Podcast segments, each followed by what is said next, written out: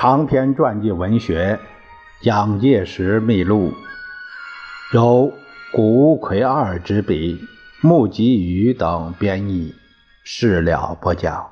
第八章第五节：收复北伐根据地。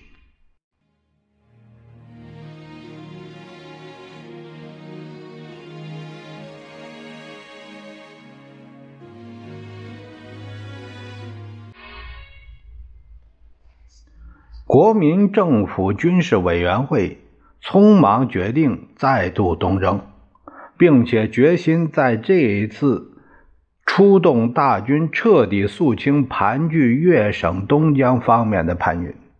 一九二五年九月二十八日，蒋介石受任东征总指挥，立即下令国民革命军出征，以第一军、第四军为主力。编成三个纵队，由何应钦、李继琛、程潜分别担任第一、第二、第三各纵队长。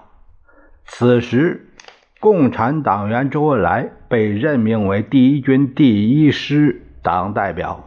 东征军的作战计划采取中央突破行动，一鼓作气直捣陈炯明的老巢惠州。惠州城南。西北三面环水，背后枕山，为易守难攻之地。自古以来号称东江要塞。现在由杨坤如率领三千人据城固守，对惠州城的进攻以第一纵队为主力。十月十三日上午九时半，东征军野炮首先点燃炮火，展开了激烈战斗。在东征军猛烈炮轰之下，惠州城北门一带城垛被崩落。下午二时，第一纵队所属步兵第四团通过北门桥，进逼城角，力图突破北门，但在敌方弹雨之下，虽经过五次冲锋，仍未能攻入城内，伤亡极重。下午四时，终于冲到城下，但仍旧。为达到登城目的，为此第四团团长刘尧臣便曾亲辖竹梯，率领敢死队肉搏前进，中弹身亡。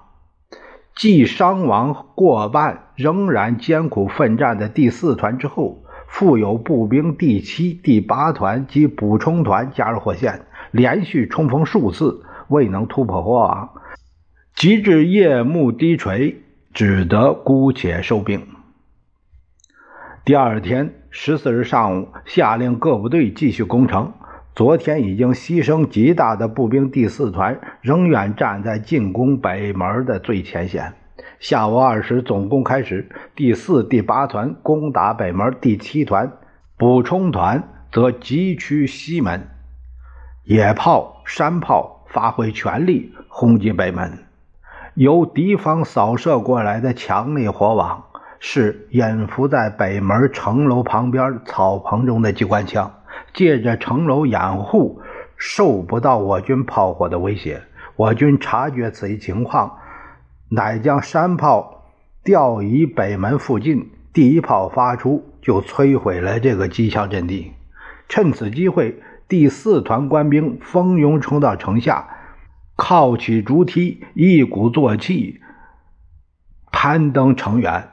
下午三时左右，官兵们在原梯爬升之际，纷纷投掷手榴弹，敌军北门防线为之崩溃。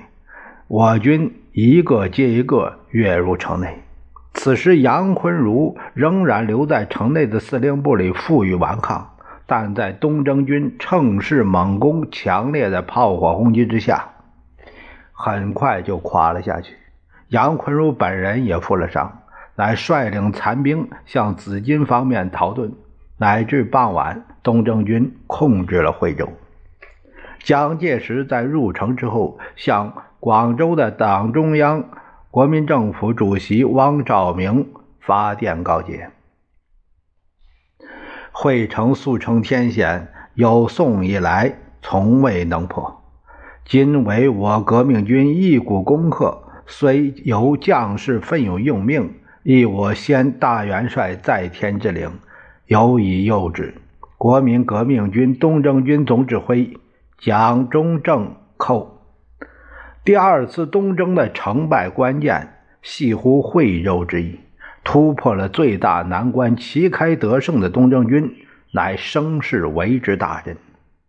东征队伍在稍事休整之后，于十月十七日再度东进。第一纵队为右路军。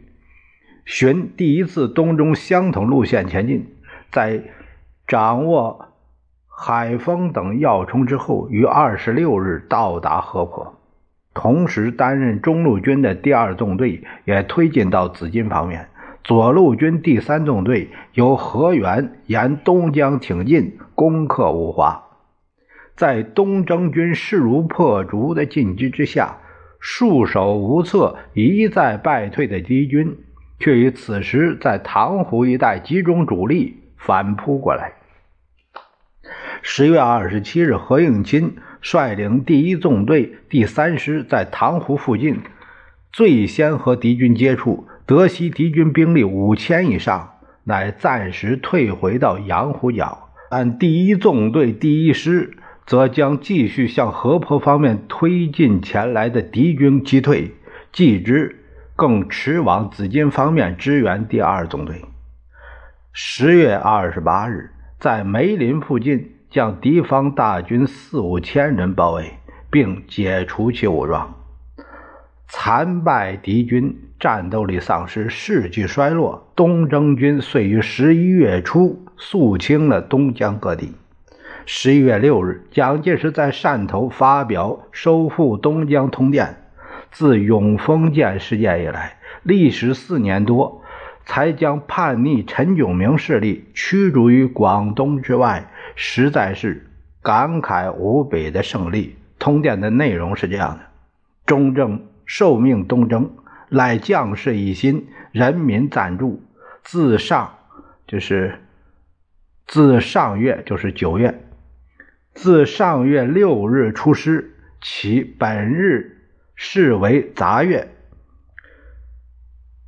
经将逆军主力完全击溃，先先后缴枪六千余支，大炮七门，机关枪三十余架，俘虏六千余人，施行六百余里，四民簇拥而关。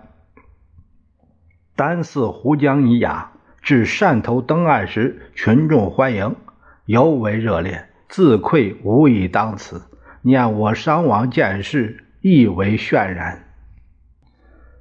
次日七日，在汕头市，数万民众举行欢迎东征军大会，炮竹声响彻耳，参加庆祝游行的人群冲塞通衢。